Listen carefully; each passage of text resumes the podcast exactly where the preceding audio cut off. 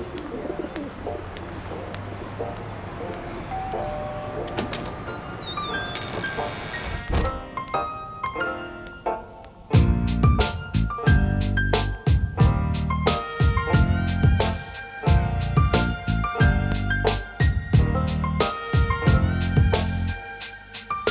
E aí galera, sejam todos muito bem-vindos a mais uma sala 1604. Aqui quem fala é o Murilo e hoje estou aqui com meus comparsas Rainer Alencar E aí, pessoal?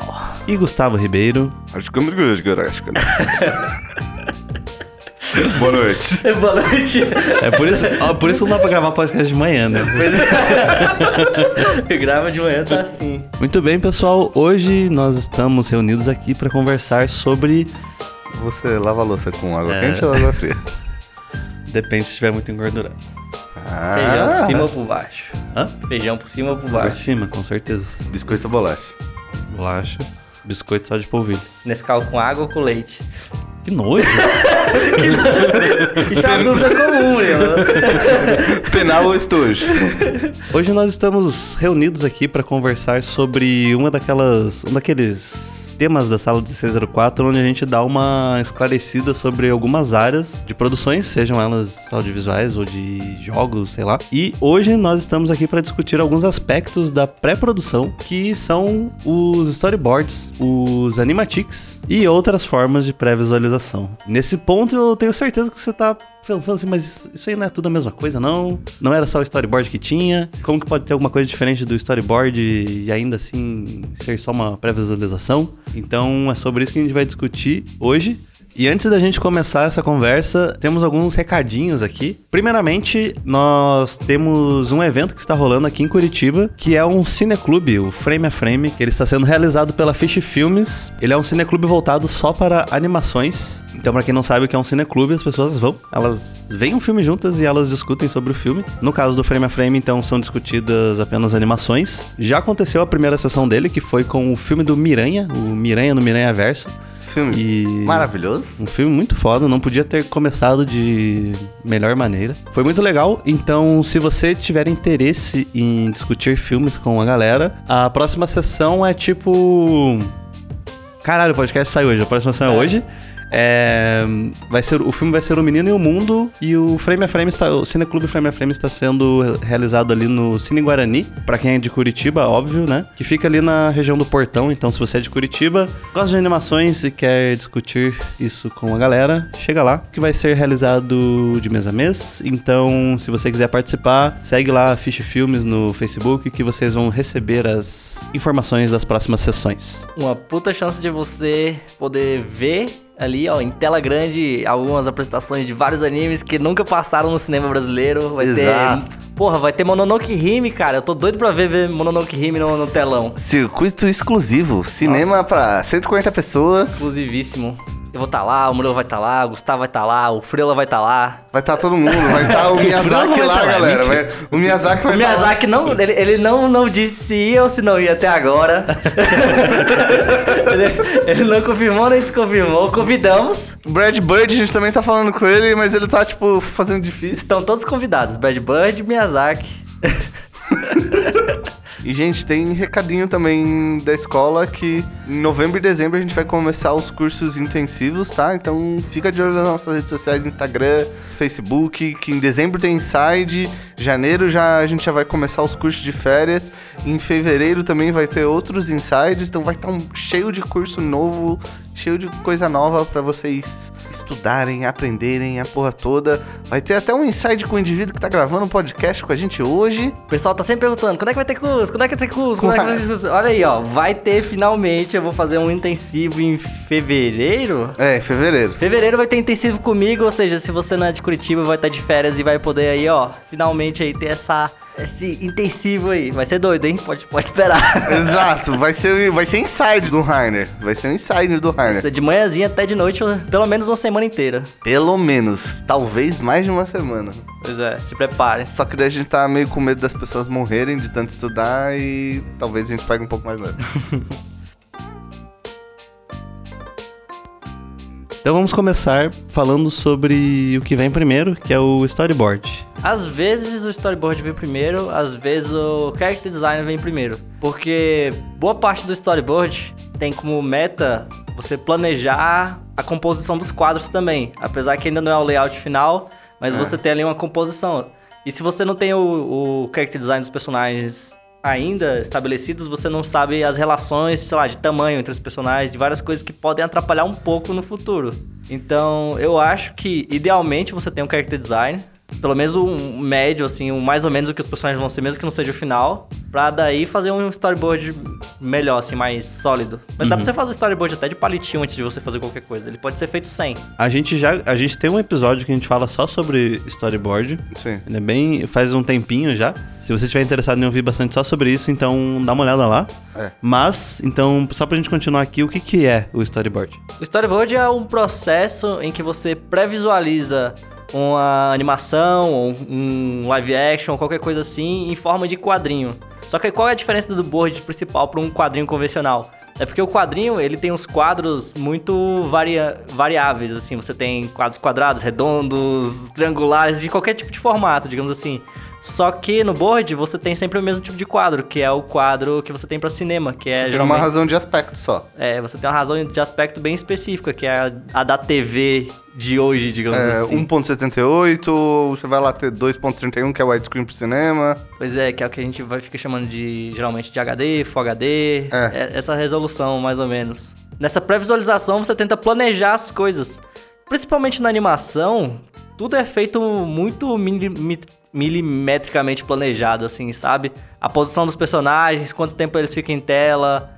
Tudo que acontece tem que ser muito planejado, até porque é muito caro você ter que refazer alguma coisa. Você não pode, tipo, fazer igual, sei lá, no cinema que você for fazer gravação, que você for filmar. Você pode filmar várias horas, filmar quatro horas e decidir cortar duas horas e falar assim, beleza, a gente fica com essas duas. Mas animação não. Você não pode fazer duas horas de animação e falar, não, não vou usar isso aqui. tipo, porque você gastou anos fazendo aquelas duas. Então, tipo, tem que ser tudo muito planejado. E outra coisa, antes de animar, antes de modelar, antes de fazer tudo isso, que é muito caro, você tem que ver pelo menos o mínimo de como que aquilo vai ficar, porque é muito arriscado você simplesmente ir lá e fazer as coisas. Você tem que ter esse planejamento. E esse planejamento geralmente é feito com forma de desenho. É, porque é mais barato. Mais Sim. barato, mais simples, mais rápido, permite mais, rápido, né? interação e permite você errar infinito. Papel é barato, gente. Pois Lembra é. disso? Em tese, isso pode ter- ser feito também em forma de, sei lá, de palavras e tal. Você tem, no, no caso, um, um passo antes do storyboard, o roteiro, sabe? Mas mesmo no roteiro, você escreve ali, você não sabe se ele funciona. É, você precisa de cada vez mais passos pra saber se você funciona aquele É. negócio. Igual, tipo, mesmo com o storyboard, mesmo com o roteiro feito, você fala assim, beleza, você tem na sua cabeça, você tá imaginando. Mas várias pessoas vão ver aquilo ali e ainda não vão entender e não dá pra saber se aquilo funciona. Aí, se você tem um roteiro e um storyboard, mais pessoas começam a entender aquilo e você já vai É. transformando aquilo numa coisa mais sólida. Mas enquanto aquilo também não tem áudio nenhum, você ainda não tem aquilo ali final, final, assim. E o, o áudio, a cor, cada, cada passo, cada passo do processo vai adicionando entendimento e você entende se ele funciona ou não, sabe? É. Eu, eu acho que, tipo, se a gente pode dividir, tipo, as etapas, o roteiro, ele é uma descrição visual. E daí você pega uma... O storyboard é a primeira tradução... É, é a primeira tradução visual daquilo que você escreveu. Só que o storyboard, ele tem objetivos, tipo, bem claros. Que são a composição e, tender, e tentar entender se a mise-en-scène do, de uma cena ou de uma sequência vai funcionar ali no storyboard. Tipo, sei lá, você tem uma gag. Você olha no storyboard se ela vai funcionar em termos visuais. Sabe? Se ali tá funcionando em termos visuais. O storyboard, ele tem um. Por, é, por, a gente tem por entendimento dele o, a- o funcionamento da dinâmica visual. Então, tipo, tenho um plano, um contraplano, um plano master, sabe? Pra, pra quem não sabe o que é plano e contraplano, dá uma digitada aí no Google que vai aparecer rapidinho o que é isso. São Você não regras vai- você básicas não- da você cinematografia. Não vai explicar o que é um plano e contraplano? É que é muito difícil explicar. Não, tá é tipo um plano. É, você, tá, você tem uma. Supomos, a gente tem um diálogo. Você precisa que a, a orientação dos personagens na cena, tipo. Que você veja sempre um personagem na direita da tela e outro personagem na esquerda da tela. O plano e o contraplano e a regra, tipo, e o eixo do 180 permite que você mantenha o personagem sempre à esquerda da tela e sempre à direita. Tipo, sem você cruzar a linha dos 180 graus e sem, tipo, que sem querer o seu personagem que tava na esquerda para estar na direita e deu uma confusão na orientação dos personagens no espaço. Então, plano e, pla- plano e contraplano é uma maneira de você expor uma conversa, sabe? Ah, primeiro eu tô vendo o Rainer, um, o Rainer tá na frente do Murilo. Eu tô vendo um plano do, Mura, do, do Rainer e um contraplano do Murilo. Sabe? Eu ia falar ele, fez Murainer. uma, ele fez uma fusão, nossa, você viu? Pois é, mas é basicamente isso que acontece. Mas Esse- viu, não precisa esse- de Google aqui, aqui é sala 1604, vocês não precisa de Google. O Gustavo Isso- explica tudo aqui. Isso é um erro meio comum quando você tá começando a fazer storyboard e você não tem esse controle do, do plano e do contraplano. E você tem dois personagens conversando. E você tem um personagem que tá mais perto da câmera direita e outro que tá mais longe à esquerda. E daí você vai trocar esse plano e você faz o quê? Você troca os personagens. Ou seja, agora o personagem tava longe à, à esquerda, ele tá perto à direita e vice-versa. Só que o que parece? Parece que os dois personagens eles trocaram de lugar rapidinho, assim. Exato. Sim. Não parece que, que você virou a câmera. Parece que os personagens trocaram de É. posição, assim, sabe? Exato. Se- é, eu já vi, tipo, alguns vídeos, tipo, de zoeira, assim, no YouTube. Não zoeira, é tipo é, Pra edu- educativo, Educativo na pra brinca- você ver a diferença que faz essas coisas. Então isso Exato. Digita aí, é, o regra do 180, cinema. Vai aparecer um monte de coisa sobre isso. Aí eu acho que, tipo, é legal falar sobre isso, a gente tá falando de storyboard, mas eu acho que, tipo, uma coisa que é interessante a gente começar a falar, que daí é uma parada mega importante, sabe? Que pra quem... Quando a gente, quando a gente tá falando de storyboard, animatic, previs, entra uma parada que, tipo, muita gente negligencia de uma maneira geral. São, são duas coisas. Primeira, é, entendimento do, das regras básicas de cinematografia, sabe? Tipo, como blocar uma cena. Sabe? É isso que o Rainer falou. Como manter a orientação dos personagens na cena, sabe? Porque aqui a gente vai ter, queira ou não, o desenvolvimento de. Geralmente do storytelling.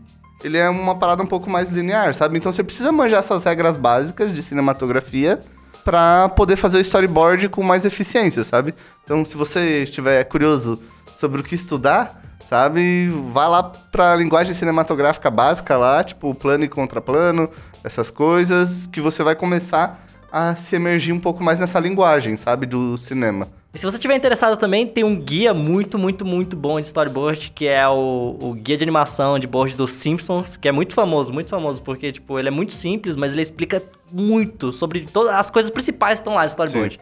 E você encontra o PDF fácil e ele tá de graça na internet, aí você, tipo, bota aí, é, board, Simpson... No Google aí que você vai achar aí, provavelmente, aí, esse guia. É, bota guia, board Simpson, que você vai achar. Eu acho engraçado essa parte da pré-visualização, ainda falando sobre board aí. É porque tem. O pessoal do Choque de Cultura, ele tem uma piada que eles fazem que eu acho muito engraçado, que eles vão falar do. Do que sempre tem um livro antes do filme. Ele fala assim. Aham. E, e- e aí ele fala assim: qual que é o, o livro do Rambo? Como é que é o nome? Ele fala: Rambo. Mas. E daí ele fala assim: tá, e esses filmes que saem aí toda hora aí? Esses filmes aí, tem livro também? Aí ele fala: tem esse livro, sim. Aí eu falei: e mesmo assim ainda faz o filme? Eles- aí ele fala assim: ele sabe que vai ficar assim, e mesmo assim ainda faz?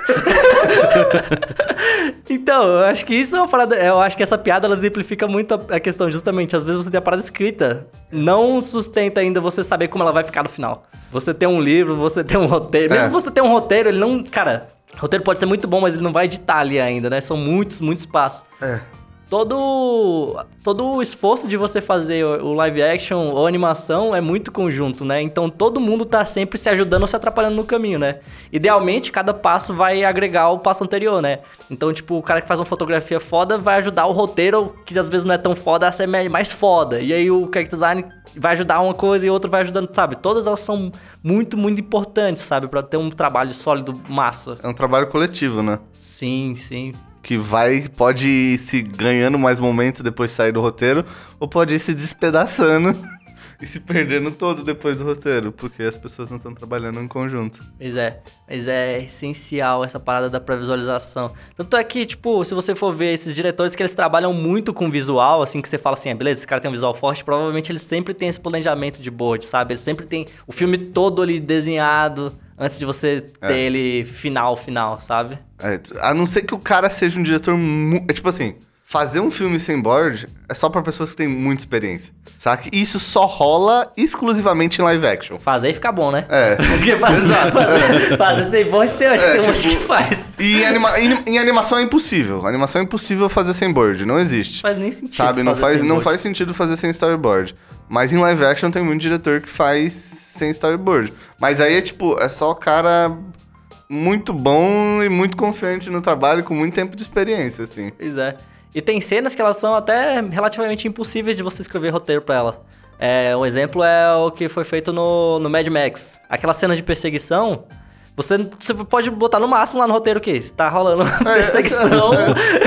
Uma Só que- perseguição Só insana. que é uma perseguição insana, e vrá, brum, vrá, e aí, tipo, o cara vai, passa por cima, o motoqueiro, sabe? Mas não é, sabe? Então é mais fácil você ter uma previsualização já dessa direto no storyboard. Porque, tipo, às vezes, sei lá, você tem, tem filmes aí que tem, vai ter 5 minutos, 10 minutos só de ação de alguma É. coisa. E como é que você bota isso no, no É. roteiro, sabe? Tem uma história famosa que é do Senhor dos Anéis, Retorno do Rei, acho que é na Batalha do Campo de Pelennor. Tipo, a Batalha do Campo de Pelennor, ele é meia página de roteiro, assim. Aham. Sabe? E fala até no make-off. Aí os caras lá, a gente tem meia página. O bagulho tem 20 minutos de filme, então eles tiveram.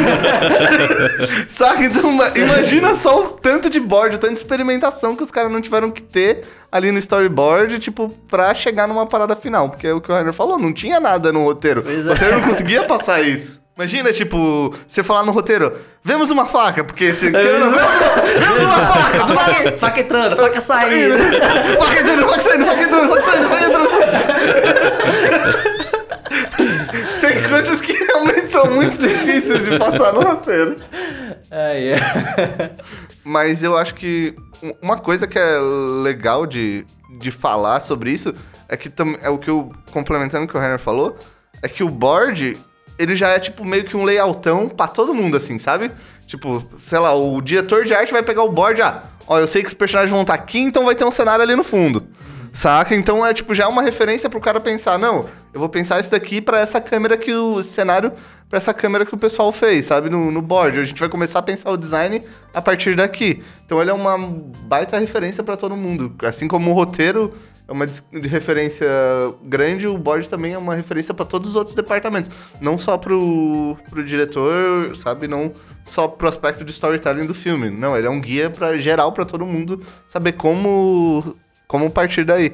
E uma parada interessante que você falou foi sobre o character design no começo, é que uma parada que eu tava vendo uma vez, é, eu acho que foi até citado do Inside Out. É, o board do Inside Out, tipo, os personagens são bem diferentes do, do... Tipo, na verdade, você pega muito board, assim, e os personagens são bem diferentes do... Do produto final. Do produto final.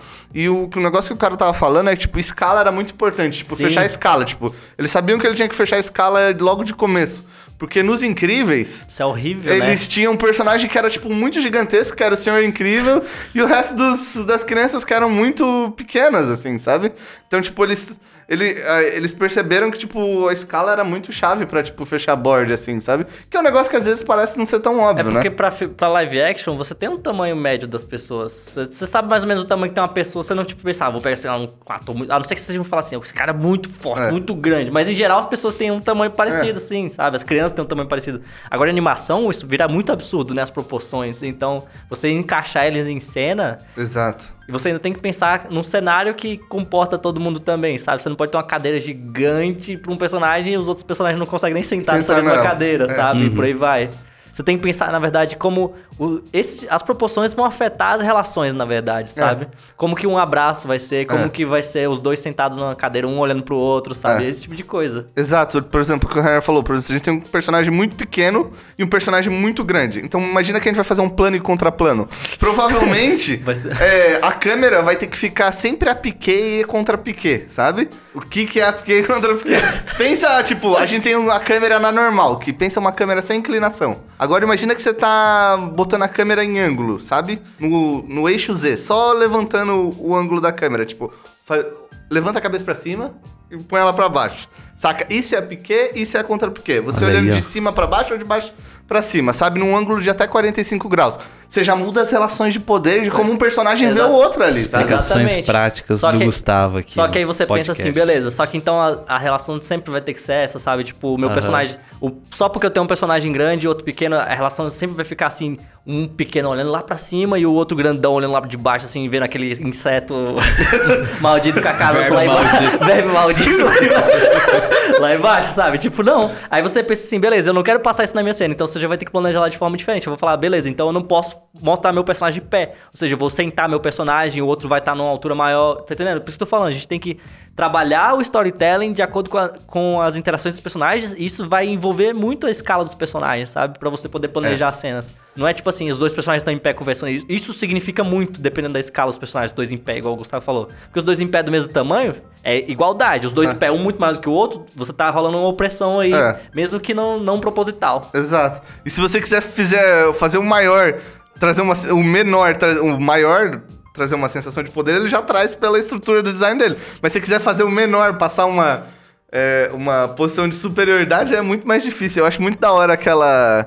é, porque essas regras de composição já não vão funcionar. Eu acho muito da hora aquela cena do Zootopia, que tem um ratinho pequenininho, que ele é meio inspirado no poderoso chefão, sabe? Aham, sim. Saca? Tipo, ah, é- é- eles usam uma série de, outro artifi- de outros artifícios pra, tipo, convencer a gente disso. Porque é fácil aquele personagem. Tipo, ele por natureza é frágil, assim. Mas eu acho legal porque eles puxam de uma iconografia, tipo, sei lá, que é relacionar o personagem diretamente com o poder do chefão, que muita gente conhece, isso já traz todo um aspecto tipo de poder e de, e de relevância pro personagem, e de força pro personagem, sabe? É, por isso que fazer filme é foda. Sabe, de falar dessas coisas, a parada é muito foda. E você pega alguns personagens, personagens que eu falo porque as pessoas são muito loucas, não são nem mais pessoas, são personagens, como Sim. o tal do velho Miyazaki. É. Que ele não escreve a parada. Ele não escreve. Ele, faz board. Ele faz uns boards que não necessariamente são a parada final. Ele faz assim, faz várias coisas que ele quer, assim. E fala, beleza, agora vamos criar uma história mais ou menos. Ele já tem uma história na cabeça dele mais ou menos, mas ele fala assim, beleza, agora vamos estruturar ela e deixar ela sólida agora, sabe? É. Deve ser um inferno trabalhar dessa forma. É, deve ser bem difícil. Principalmente pra equipe, porque tá só na cabeça dele as coisas. É, exato. É é um método de produção muito particular do cara, tipo, ele consegue ver a história daquela, naquela estrutura. O storyboard mais difícil do mundo são dos filmes do The Rock, então. Seu Deus. Por quê? Porque ele é gigante. Ele é gigante. Ah, mas aí a gente sabe que nos filmes do The Rock ele nunca vai parecer frágil. Ele sempre vai parecer o cara mais poderoso. Eu tava vendo uma matéria naquele The Hollywood Reporter e tal. Não, é na Variety. Que os caras estavam falando que, tipo, nos filmes do The Rock, ele tem, tipo, um- uma regra de contrato do quanto ele pode apanhar num filme. Eu acho que eu já vi isso aí. Saca? Eu De acho que ele não pode apanhar, ele não pode parecer ser fraco. Sim, Ele- tem alguns atores. Isso me lembrou, sabe o quê? Tipo, ele, ele tem que apanhar até uma cota Não, aqui, É, ó. tem uma cota só. Se ele você ele tem que apanhar. É. Não, Não, pode não, apanhar menos não, que não, isso. limite. É um limite. Se Ah, for tá. apanhar, tem que ser só Ah, eu isso. também tenho isso aí. Porque isso é engraçado porque se remonta a parada, sabe do quê? Que eu vi É. esses dias? O filme do Tarantino. Como é que é o nome? Um- Era uma vez em Hollywood. Era uma vez em Hollywood. Ah. Porque. Polêmica. Beleza, mas, mas tem uma- um trecho, no- independente da polêmica, tem um trecho no episódio, no, no começo do filme, que tem o, o Leonardo DiCaprio, ele tá fazendo esse ator em decadência, tá ligado? E tipo, e um dos motivos que ele acha que tá em decadência é que um produtor mais velho lá de Hollywood, ele fala pra ele, ó, hoje em dia você tá fazendo vilão, e aí você tá apanhando. Amanhã você vai fazer o vilão de novo, você tá apanhando de novo. Daqui um tempo o pessoal só vai lembrar de você como o cara que apanhava, não vai lembrar de você. Você tava, era o cara que apanhava do mocinho. E isso, sem querer, as pessoas vão começar a relacionar você, o ator, como o cara que sempre apanha do, do outro cara que é o bonzão, sabe? Só que a gente sabe que isso não funciona assim na real, né? Porque até que, em, geral, os vilões eh, são muito mais. É. como chama? Hoje em dia eles são Marcantes. Não, não marcantes, mas como é que chama? É, Tipo, Complexos. re- Relacionáveis. Às vezes Muito são- mais humanos. Os, os- justamente, os vilões são muito mais humanos do Aham. que o- os heróis, Os- né? É, o- exato, exato. Hoje em dia, eu acho que, na verdade, eu, eu acho que as pessoas hoje, eu, eu não sei, na real, eu vou jogar, mas eu acho que eles preferem fazer um vilão do que fazer um. Eu um também mocinho. acho. Porque eu pensei, eu, se eu fosse fazer, eu não queria fazer um. Eu queria fazer um vilão, né? Todo mundo, Exato, pô, todo mundo. no, no Brooklyn Nine-Nine tem um. fazer muita refer... Hoje vai precisar das referências de Ah. No Brooklyn Nine-Nine, que é um seriado muito, muito foda de comédia que tem na Netflix. Tem um episódio em que eles que são da polícia de Nova York lá, eles são chamados, são convidados para um treinamento junto com o FBI e outra galera muito foda, assim, tá ligado? E lá nesse treinamento, eles pensam que vão fazer umas paradas muito massa e tal, que é um lance de terrorismo, eles pensam que vão chegar lá e vão fazer e vão abalar. Mas, quando eles chegam lá, eles, eles são. Eles são feitos de. os hostages. Aham, Os- sim. Ah, daí eles Como é não que querem... é? O, Eles são os Como é que reféns. fala isso? Os reféns. Refém. Aí eles são os reféns, só que eles. dec- Aí, no caso, eles acham isso injusto e eles decidem, no caso, tomar os terroristas e se transformarem, no caso, no- nos mocinhos. E aí, no final, eles decidem que eles não querem ser os mocinhos. Melhor do que ser o mocinho é ser o vilão, então eles viram os terroristas, tá ligado? No final do. ai, ai. A gente tava. A gente. Adoro o desvio de... Desvio de, pauta. de, conversa, de pauta. As pessoas gostam, Murilo. Eu, me falaram isso uma vez. Então, dando sequência ao storyboard, a gente só falou disso até agora, quais seriam as etapas seguintes de uma pré-visualização de um filme? É possível, a partir do storyboard, você já partir pros color keys do filme. Assim como board é importante pra composição, você vai ter ali a, a luz e a cor que vão ser muito, muito, muito, muito importantes pra iluminação, pra composição. Ah, teve uma vez durante o curta que a gente tava fazendo uma cena e deu um bug no- durante a animação e, e o personagem ele ficou levitando no meio da sala. Nossa, isso é muito. Isso é, o Murilo tem que, tem que pôr a pintura do, do Rainer no, Pois é. no- e ele- na página pra galera ver a Pois cena. é, só que a cena, ela é uma cena de dia, iluminada, muito bonitinha e tal, tudo certinho assim, só que tem um menino voando na sala assim, sem um contexto, sabe? E a gente viu essa cena e ficou muito engraçado, a gente ficou, nossa, vamos fazer, e a gente vai mudar. E a gente mudou, a gente não mudou nada no desenho, ou seja, se em tese fosse um storyboard, a gente não ia ter mudado nada no board. Mas a gente foi lá e mudou toda a iluminação. E É. a gente botou a TV, tem a cena na sala, a luz tá piscando, o menino tá com os olhos dele, tá parecendo o, o próprio capiroto menininho lá. Caraca, tá muito. E é engraçado porque, tipo, ficou do nada uma cena que era de boa, virou, tipo, terror total, assim, só com luz e cor, sabe? Então, Aham. por isso É. que é um passo muito importante de pré-visualização, porque você tem aí sim o clima ali mais acentuado ainda. Sim. Eu acho que, tipo, saindo dessa parte do board, você tem, tipo, também a questão do animatic. Eu acho que elas podem acontecer simultaneamente, É, porque, o tipo, anim- porque o, dificilmente o animatic vai ser feito com color key. Não, é, não, é. não vai, não vai, não vai. Então, É- é- aí eu acho que, tipo, porque no, no board todo mundo tem a noção do- da história e da composição. E as coisas vão seguindo em múltiplos departamentos aí, na direção de arte, na parada toda. E as coisas vão indo pra frente. Mas, por exemplo, depois do board, uma galera. Muita gente acha que o storyboard é a mesma coisa que o animatic, mas tem uma diferença bem clara entre as duas coisas. Que o animatic é o storyboard montado sabe? Então no Animatic, a gente tá tendo uma noção muito mais de timing, de tempo dos planos, de duração dos planos, sabe? De ritmo de cena.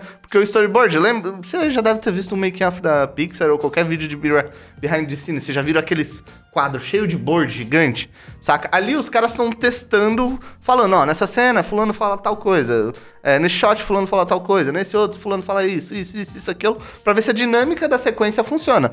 No Animatic, você já decidiu ali, ó. Eu gostei dessa dinâmica aqui. Agora eu quero ver se ela funciona em termos de montagem, sabe? Em termos de edição. Você tem o recorte dos planos, mas agora você precisa ver o recorte do timing. Sabe? Se na questão do timing isso vai funcionar. Então, só pra deixar claro, é feito um vídeo com storyboard. Exato. Um vídeo com storyboard. Aí ele vai pro vídeo, sabe? Com essas Tipo, imagens, no, no tempo que cada composição vai ficar na, na animação, ela é Sim. colocada em vídeo no tempo correto pra ver se Isso. esse timing se encaixa no que o diretor queria. Exato. Então, aí, já vai entrando mais as coisas que o, que o Ray tinha falado, ó. Aí no Animatic já, vamos, já vai entrando o som, saca? O som já vira mega importante também, saca? Você tem uma noção de som, porque é um negócio que a gente tava até conversando esses dias. No processo de animação, você parte pelo...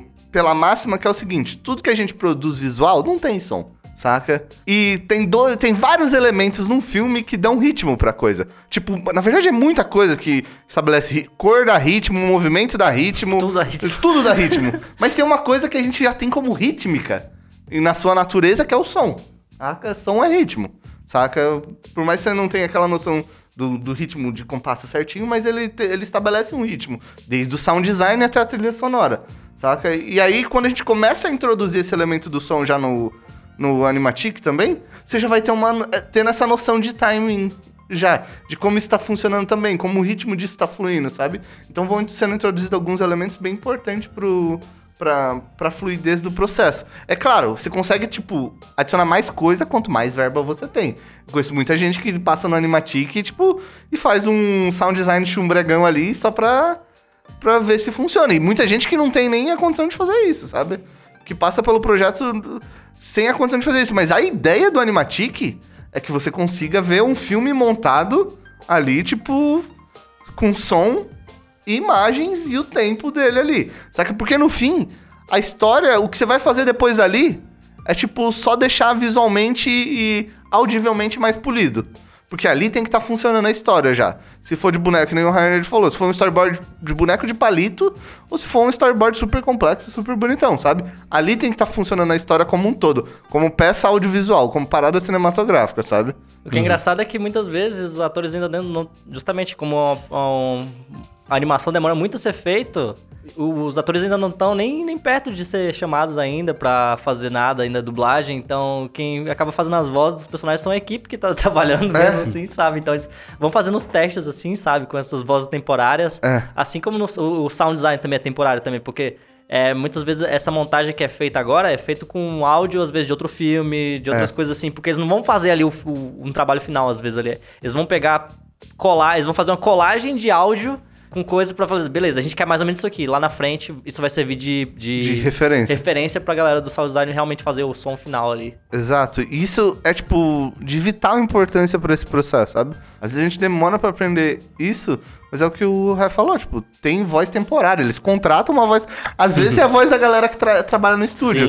Mas, por exemplo, você tem o Coco lá, é muito engraçado. Tem até um vidinho no, no YouTube do Coco, que é o menino que fez a voz temporária, que foi escolhido. Tipo, e o menino já era foda. Uhum. Saca? Ele acabou sendo escolhido depois, tipo, por uma sorte de destino, para fazer a voz final do Coco. Uhum. Saca? Mas eles contrataram lá uma criança, não foi um um funcionário que fez no Sim. caso, tipo, a criança. assim. Oi, tudo bem? Uhum. Saca? Mas um moleque foi. Tinha uma voz temporária pra isso. Então eles estão lá tentando pré-visualizar a parada. Então, tipo, ali no Animatic você já vai também tendo um. O diretor, é o que o Rai falou, o diretor também já vai poder ter um fi feeling de intenção de fala, de como vai ser a fala, sabe? Tipo de como ele pode trabalhar isso, sabe? De qual que é o tempo, qual que é o ritmo, para depois, é claro, finalizar com um, um ator. Uhum. Explorar muito mais isso com o ator, mas é uma etapa de exploração, sabe? Bem importante do, pro, do processo. Aí entra uma coisa que eu acho importante. A gente fala aqui que tipo, tem uma questão de planejamento. Você, o Animatic permite você ver o processo, sabe? Você ver, você ter mais certeza, você entender aquilo, o que você. Porque, tipo, a gente. As pessoas acham que você tem que confiar na cabeça, assim. Mas você tem que ter uma segurança visual, você tem que ver se aquilo funciona como ideia como um todo ali. Mas isso também não quer dizer que depois que o animatic é feito, as coisas não podem mudar depois, sabe? Muita coisa é mudada depois. Porque é como o Rai falou, tudo adiciona ritmo, sabe? Todas as coisas adicionam, rit adicionam ritmo. Então, tipo, o cara pode ver lá na frente que o color key foi feito de um jeito e, tipo, e o cenário tá com, tipo, um clima específico e ele vê, ó, não, não tá funcionando o board, sabe? Depois que eu vi com tudo pronto e eu vou mudar isso daqui, saca? Então é, é sempre aquela tentativa por ver o projeto final, sabe? Por ver a parada final. Só que a gente nunca consegue ver, saca? Mas você tenta aí sempre ver ao máximo com o mínimo de. de. Recursos. De, com o mínimo de recursos, exato.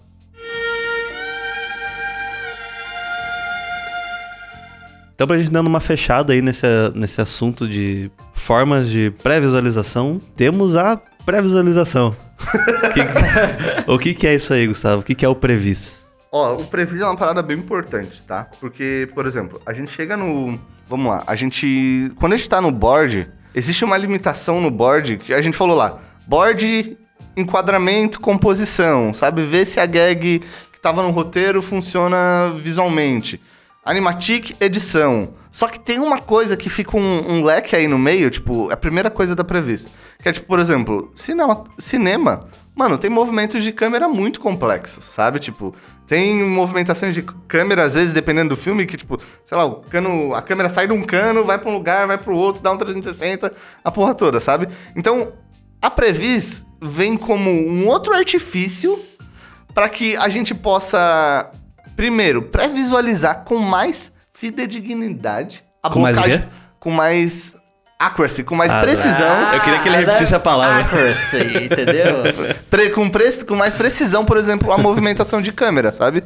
Então, você tá lá dentro. Então, a gente tem por pressuposto que a Previsa acontece num espaço 3D, num software 3D, tá? Então, ali você já tá trabalhando com um ambiente meio que tridimensional. Meio que não, tridimensional. E você já tá se preocupando com outras coisas. Por exemplo, se a gente vai falar de um live action, na Previs, tipo, por exemplo, o diretor foi lá, blo blocou a movimentação de câmera e a movimentação dos personagens de uma maneira mais precisa ainda, tipo, no 3D. Tal. Ele já pode escolher a lente que ele quer ali, saca? Porque no storyboard não dá pra você escolher a lente. Saca? Ele já escolhe a lente, ele já escolhe o desfoque que ele vai querer. Então, é mais um ponto de decisão ali que você tem no 3D. É com 3 Só que daí não é um 3D finalizado. Dita aí, Prev... P-R-E-V-I-Z, ou Pré-Visualization Indiana Jones, pra vocês verem. Saca? Vai aparecer a pré-visualização do Indiana Jones, do último filme do Indiana Jones do Spielberg. Você vai ver que é um 3D bem tosco, assim. Mas ali você já tem tudo, você já tem um pouquinho de noção de cor, você já tem um pouquinho de noção de luz, você já tem a total noção da lente que você tá usando, sabe? Então você já vai ter mais noções da- das paradas que você, vai, que você vai precisar no processo e vai poder tomar mais decisões a um baixo custo também. Então a Previs vem muito com esses dois objetivos. Diminuir o custo de produção, porque a gente tem filmes cada vez mais caros, tipo, sei lá, década de 90 você não tinha tanto filme de 200 milhões de, de dólares sendo feito. Agora a gente tem cada vez mais, os filmes só custam esses valores, sabe? Então a Previs é, tipo, importante também pro, pro projeto ele sair mais barato, mas também tem outra, outras questões. Por exemplo, tudo na Previs vai começar a ser trabalhado com dimensões mais reais, sabe? Então, sei lá, você tem um set num live action, você vai construir um a pré-visualização, então você já vai pensar, não, ó, aqui a gente vai construir dentro de um galpão esse set e a gente vai ter uma grua que vai entrar dentro desse quarto. Então, tipo, lá dentro do da Previs, o cara não vai colocar, ele vai colocar uma câmera, mas meio com uma na dimensão de uma grua, sabe? Pra ele saber, ó, essa grua vai caber, a gente vai conseguir botar ela dentro desse galpão, sabe? Que ela vai conseguir entrar aqui dentro. Na, na animação você já não tem essas delimitações, você já não precisa fazer isso. Mas, tipo, também já tem uma. Dentro da Previs, daí tem microdivisões. Saca? Tem a TechVis, saca? Que é tipo essa parada de planejamento mais técnico, da direção de arte, Sim. sabe? Tipo, do som, da luz, ah, onde a gente vai colocar as luzes, a porra toda. E tem a PostVis, que é tipo, o que que rola? Na PostVis, você tem a... Você já filmou o filme live action, aí você quer fazer, tipo, finalizar meio que uns efeitos visuais toscos. Saca? Só pra ir pro cara que vai finalizar mesmo, o vendedor ou estúdio de efeitos visuais, tipo, ele sabe, ele sabe, ó, o time do bagulho é esse, é assim que vai A ficar. explosão é ali que tem que sair. É, a explosão é ali, ela tem que ser nesse time, nisso e nisso. Porque daí não. Porque finalizar 3D fodão é muito caro. Sim. Entendeu? Então eles fazem essa post-vis pra, tipo, ser um 3D Badaroshks, que tá ficando cada vez melhor por causa das paradas real time, pra poder ser finalizado depois, posteriormente, numa decisão única. Então tudo isso é porque o processo. A gente. É que é meio inverso a parada, tipo.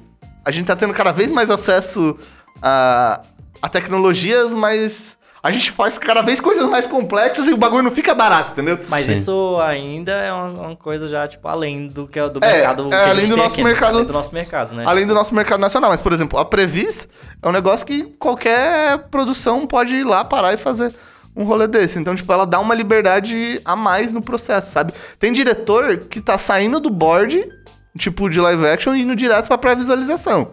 Saca? O que eu já acho também mais caro, porque eu ainda acho o lápis é, e o papel muito mais barato. E Aham. muito mais rápido pra blocar ideias. Mas a Previs é tipo. Sim. É tipo storyboard e animatic com esteroide, assim. Mas, Sim. ma- mais isso, porque, como eu disse, você pode ter movimentações de câmera complexa, decisão de lente, desfoque, saca? Muito Mas mais é legal coisa. isso que você falou também, tipo, do. Dele planejar o set também, sabe? De Sim. você colocar equipamento lá dentro pra ver se vai caber, sabe? Isso é Sim. bem- muito bom. São uns, são uns pensamentos que, tipo, É. você vai ver. Tipo, mesmo numa produção pequena, às vezes isso faz, tipo, uma diferença, tipo... Saca? Até, tipo, na TechVis, os caras vê, tipo, ó, a gente vai filmar numa casa lá, a gente vai precisar de um gerador, sabe? É. Da, uma estrutura de luz. Porque daí é, tipo, é meio que diagramado a partir desse modelo 3D, tudo que eles vão precisar. É, às vezes você vai gravar, sei lá, na rua. É? E você precisa saber se você não vai ser atropelado, etc. Saca? Mas é, é isso, ela vem pra em- empoderar mais a gente a fazer o, É, a fazer o processo de uma maneira mais eficiente mesmo, saca? Então você tem um, um canal, agora recomendando um canal que é muito, que é muito bom, que eu já, eu, já, eu já acompanho esse canal tem um tempo, o nome do canal é Cinematography Database, e o que que acontece? Esse cara era um diretor de fotografia, que ele começou a aprender 3D, e ele falou, ó, agora que tá, o que que eu quero fazer? Eu quero criar um videogame de pré-visualização. Saca? Eu quero criar um universo. Primeiro ele começou num software 3D tipo Maya. Aí ele falou assim: ah, eu vou criar várias luzes, modelar as luzes, pro diretor de fotografia poder vir, ah, vou colocar essa luz aqui, que essa é igual uma luz real que eu compro no set, sabe? Eu tenho vários modelos de personagens diferentes, vou colocar eles, tenho um ciclo de animação diferente, vou fazer isso. Daí ele começou a fazer isso dentro do cinema 4D. Só que daí a Unreal começou a crescer muito. E ele fez meio que um jogo pré-vis, que é o Cine Tracer. Achei que você ia falar The Sims. The Sims. Que é o Cine Tracer, que é E tipo. aí um- nunca mais fez isso não. Ganha milhões de jogos. que é um jogo. é, e não é um jogo, é uma ferramenta para pré-visualização que permite você, tipo, tem várias locações dentro dela, tem câmeras, tem luz altamente realista e permite você gerar pré-visualizações lá dentro, sabe? É uma ferramenta bem legal. Cine Tracer e o, o canal é Cinematography Database. Muito bem. É isso aí, pessoal. Essa sala 1604 vai ficando por aqui. Espero que vocês tenham gostado de saber um pouquinho mais sobre essas, essas áreas que às vezes a gente acaba nem sabendo que existem, né? Então, se você gostou, não deixe de dar aquele likezinho, onde quer que você esteja ouvindo. E deixa aquele seu comentário pra gente também, deixa aqui no site ou manda um e-mail. Todas as informações estão na descrição do post. Se alguém falou alguma besteira aqui ou se você quiser completar alguma informação, deixa aqui pra gente. Eu só falo a verdade aqui, eu nunca falo besteira não, rapaz. Imagina. Eu vou ficar em silêncio. Eu sou o mestre desse podcast, Murilo. I am your master, Moritka. Então valeu, gente. É isso aí. Muito obrigado a todos aí que estão vindo, a vocês aí que estão falando merda na minha frente. E até semana que vem, galera. Valeu e falou. Até, valeu, beijo! Beijo! Mua.